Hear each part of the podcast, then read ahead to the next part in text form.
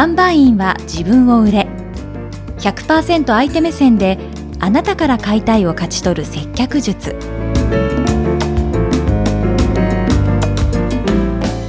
こんにちはフリーアナウンサーの高山ゆかりです尾崎さん今日もよろしくお願いいたしますよろしくお願いします。さあ2回目の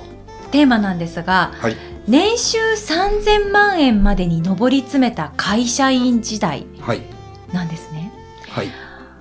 あの第1回のおさらいをしますとはい。会社員になった時に、その当時の上司ですかね、お世話になった方に、販売が向いていないと言われたうんですとか、あの、あまりこう、ね、なかなか成績が出にくかったといったこともおっしゃっていたんですけれども、今日のテーマがですね、年収3000万円にまで上り詰めたという、ドヒャーなんですよ。これはですね、気になります。ど、どんな風にして、こうそこにたどり着いたのかっていうのをお聞きしたいんですが、これ、お時間がすごくかかったということですかね。そうですね。うんで、もう正直数字で言ってしまうと、入って1年2年目は多分年収多分250万とか、はいそのぐ。らいしかなかったと思うんですね。で、ちょっと業界自体が結構部合制の業界で、で、輸入者の場合は、もっと売ったら売った分だけ出るような業界で、ちょっと今で比べてしまうと、当時とちょっと違うので、あの、世の中の流れ的に利益があまり出ない、昔よりは出なくなってるんで、例えば同じことをしても、僕と同じぐらいの年収稼げるかっていうのは、それは微妙だとは思うんですけど、僕の時代はまだ車がいっぱい売れてた、今より、今の3倍、4倍以上売れてたうん。時代だったので、まあその、まあ営業マンで、あの、やってる以上、やっぱ成績上げれば、変な話、こう、その当時の社長さんにも言われたけど、社長よりも給料稼げると。ほ頑張り次第ではそうだと。う。うんいう。ふうに、まあ社長さんが言われて、じゃあ年収上げるためには、じゃあどうしたらいいの？っうんて。なった場合に営業なんで車売るしかないんですよね。うん。で、その、まあ目標が、僕の場合は、うんと、30歳になるまでにはい。年収1000万円以上稼ぐっていうのが僕の中の目標だったので、はい。で、それに目標設定をまず自分でして、それと逆算をしていく。はい。それを月単位にして、1週間単位にして、1日を単位にしてって、どんどん刻んでって、うん。毎日何をすれば、車が売れるようになるかを、うん。毎日考えて、でうん僕が必ずやってたのは、1日1時間考える時間を作るっていううん。のをやってて、で、まあ、時間限られてるので、仕事の中でどれだけできるかと、あと僕は、まあ、今の時代だと難しいとは思うんですけど、休みの日に営業活動したりとか。飛び込み営業もやりましたしうん、1日100件200件回るっていううん。のを休みの日もやってましたし、うんあとは、こう、会う人全員お客様だと思う。うん。どこが何のきっかけでうん。車を買っていただけるかはわからないのでう、ん。で結局車買う人を紹介してくださいって言って、単価が、まあ、普通の、まあ、家の次に高いものって言われてるので、そんなすぐにホイホイ買う、売れるっていうもんでもないと思うんですよ。なった時に、やっぱ人脈をまずは構築するっていうところに、うん。時間を、とお金をかけましたね。うーん、時間とお金を。で、一日中、車のことを考えてる。うんどうしたら売れるかを常に考えて、うんで、一日一回、それの整理をする時間、今日やったことと、明日ま何をやるかっていうのを考える。僕はこれが一番、まずは大事だと思いますねう。ん、1時間の、毎日の振り返りですよね。で、へーあの、生かされるんじゃなくて、自分で生きるじ人生を毎日、うん。一日一日ちゃんと全力で生きるっていうう。ん。だから、その僕が必ずそれを考える時間を作るのと、あと今日やるって決めたことは何があってもやる。で、これは上司に教わったんですけど、例えば営業マンで、うん、やってて、で、例えば、今日、彼女とデートなんだよな、とか、あって、まあ時間が来てしまったと。で、帰りますよね。明日でいいやと。で、明日は午前中は予定も何もないし、お客さんの来店もないから、まあいいやと。で、帰ります。で、そういう時に限って、いきなり飛び込みでお客さんが来てしまったり。うん。そうすると、あの、前倒しでやってないので、結局、その時に接客も、あれ、それやってないなって思いながら、このお客さん早く帰んないかなとか、うん。この後仕事あるんだよな。うんこれってお客さんにうん必ず溜まってしまうんですね。うん。で、営業マンはやっぱり忙しすぎると頼みづらくなるし、うん暇そうにしてて、仕事ないないないないない、車売れない売れないばっかり言ってる人っていう人から、そういう人が買わないと思う。うんというもんだとも思いますし、やっぱその、お客さんには忙しいんじゃなくて、こう、仕事を頑張ってる。だけど、頼んだら必ずやってもらえる。うん時間を作ってくれるっていう風に思われるのが大前提だと思うので、うん僕は必ずやるって決めたら、2時になろうが3時になろうがお酒飲もうが、必ず決めたことはやるようにはしてました。うんだからそれを何年も続けて、いきなり年収200万円から次の年に3000万になったわけではなくて、やっぱそれで徐々に徐々に上がってって、で、やっぱ部合を結構いただける会社だったので、まあ、言い方悪いですけど、一発で部合だけで300万ついたりとか、200万ついたりっていうものっていうのももちろんあるので、それも含めてその金額なので、一発で3000万もらったわけでもないですし、コツコツ。はいコツコツうん毎日積。み重ねてきたんです。そうですね。だから目先に行かないというか、うん昨日名刺交換した人が、もしかしたら3年後、5年後に買ってくれるかもしれないっていう認識でお客さんとせ、売り込まない。うん。ただ、僕に選んでいただいたら、あなたのためにうん全力で協力しますよっていううん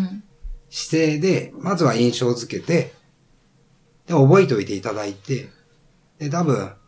まあ、あの、ポッドキャスターので僕の顔お顔は、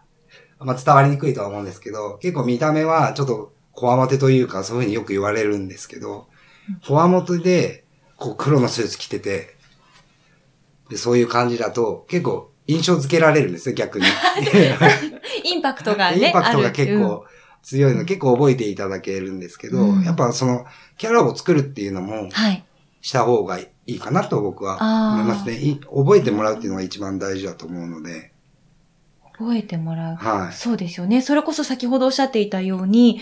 出会って3年後とか5年後とかに、あなたから買いたいっていうふうにこう、ご相談を受けることもあるっていうことですもんね。それ忘れられていたらその声かからないですもんね。そうですね。なので、やっぱり忘れない、うん。忘れられないうん。のをどうしたら覚えてもらえるか。それ悪い印象を与えすぎてはダメだけど、逆にちょっと悪い印象なんだけど、話したらよかったよねでも残るんですね。いい人だけで終わると残らないと思うんですよ。だから見た目が悪いのに話したらいい人だったり、逆に見た目はいい人だったのに、話してみたら全然ダメな人も、実は悪いイメージで残ってしまうんですよ。うん。ただ、印象付けってこそだと思うので、うんまずはそこかなっていう、第一段階は。うん覚えてもらう。そういう覚えてもらうことの大事さだったりとか、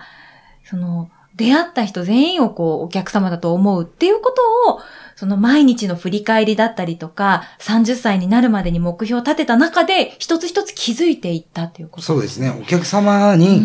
こう勉強ささせてもらってるというか、だからなぜ購入していただいたのかをうん。お客様に聞くと、尾崎さんこういうとこが良かったよって言ってくれるんで、それを伸ばしていくというか、それが自分の中の強みになるので逆にこういうとこ良くなかったよも聞いて、そしたらそれは改善すればいい。と思うので、うん。それの積み重ねですかね。で、やっぱり、あの、店頭でももちろん販売してましたけど、僕の場合は、ほとんど8割9割が紹介なので、ああ、はい。そうですね。今後そのどうしたら紹介が出るのか、どうしたら紹介がいっぱいもらえるのかっていうのもお話できたら、あ次回以降にいいぜひ。うん、お聞きします。思うん。ということはまた今日も、すごくこう、もっと聞きたい、もっと気になるキーワードいっぱい出てきましたが、まずこのポッドキャストをお聞きの皆さんが、はい例えば今より年収を10倍にしたいとか、まずは尾崎さんと同じように何歳までに1000万以上達成したいと思われたら、まずは毎日振り返りの時間を1時間持ったらいいですねですね。はい。で、今日やったことと、明日何をするかっていうのを分析する。で、と同時に、なんでしょうね、こう、その中で、例えばこう、自分を印象づけるために、なんか自分の見られ方について気づいたことをノートに書いたりとか、あとは、その、今日出会った人とどんな話をしたかとか、そういったことを記録していったらいいんですかね。うん。それもそうですし、あと、うんその、今の既存のお客さんになぜ買っていただいてるのか、なぜ選んでいただいてるのかっていうのを聞くっていうのも一つの手だと思うんですね。うーん。僕はそ、そ、それが一番変わったきっかけというか、自分の良さって自分では分かってるつもりでも、それが他人にどういうふうに見られてるかっていうのは分からなかったり、逆に、うん、苦手なことだったり、まあダメって言い方もあれですけど、そういうものが、っていうのも自分で分からないことって多分あると思うんですよ。だから己を知るっていうのが、まずそこからスタートだとは思うんですよね。ん。へえ。最後に一個お聞きしたいんですけど、一、日一時間振り返る時間を持つっていうのは、はい自分で、自分一人で自分と向き合うじゃないですか。はい。でも、己を知るってなった時に、客観的な意見もきっと必要になってくるんじゃないかなと思ったんですよ。それ誰かからアドバイスとかもらったりしました？やっぱりお客様からこう、なぜ買ってくれたのかっていうのを聞いたりしたっていう。そうですね。あの、ん売れなかった時に、うんなぜ売れなかったのかを自分で考えても、多分わからないと思うんでうすよ。ん。そうではなくて、売れた時に、まあ中には家が近所だからとか、たまたまネットで見つけたからとか、友達にしょうあの、たまたまここいいよって言って買ったっていうか合うかもしれないんですけど、やっぱお金を払うので、それでだけじゃなくて、もう一つ二つなんか買った理由があるはずなんですよ。うんそれを聞くっていうのが、まあその上司とか社長に聞くっていうよりも、やっぱ直接お金をいただいてる方にお聞きするのが、うんまあこれは僕のやり方なんですけど、僕はそれを日々してきて、で僕はその今日できたことと、やろうと思って決めたけど人間なんてできないこと、あと今日お客さんに言われたことを全部メモをして、それをトイレの中で見たりとか、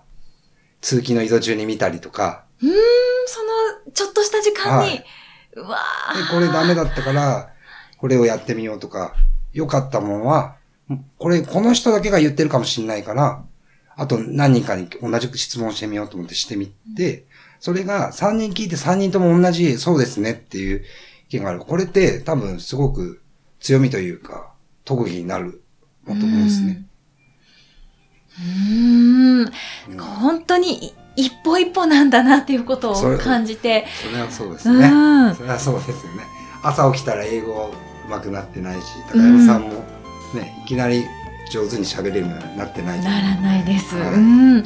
や、なのでぜひ皆さんも毎日自分を振り返るということと、あと、お客様にその、どうして選んでいただいたのか、どうして買ってくれたのかっていうことをヒアリングしていくっていうことですね。ぜひトライしてみてください。尾崎さん今日もありがとうございました。ありがとうございました。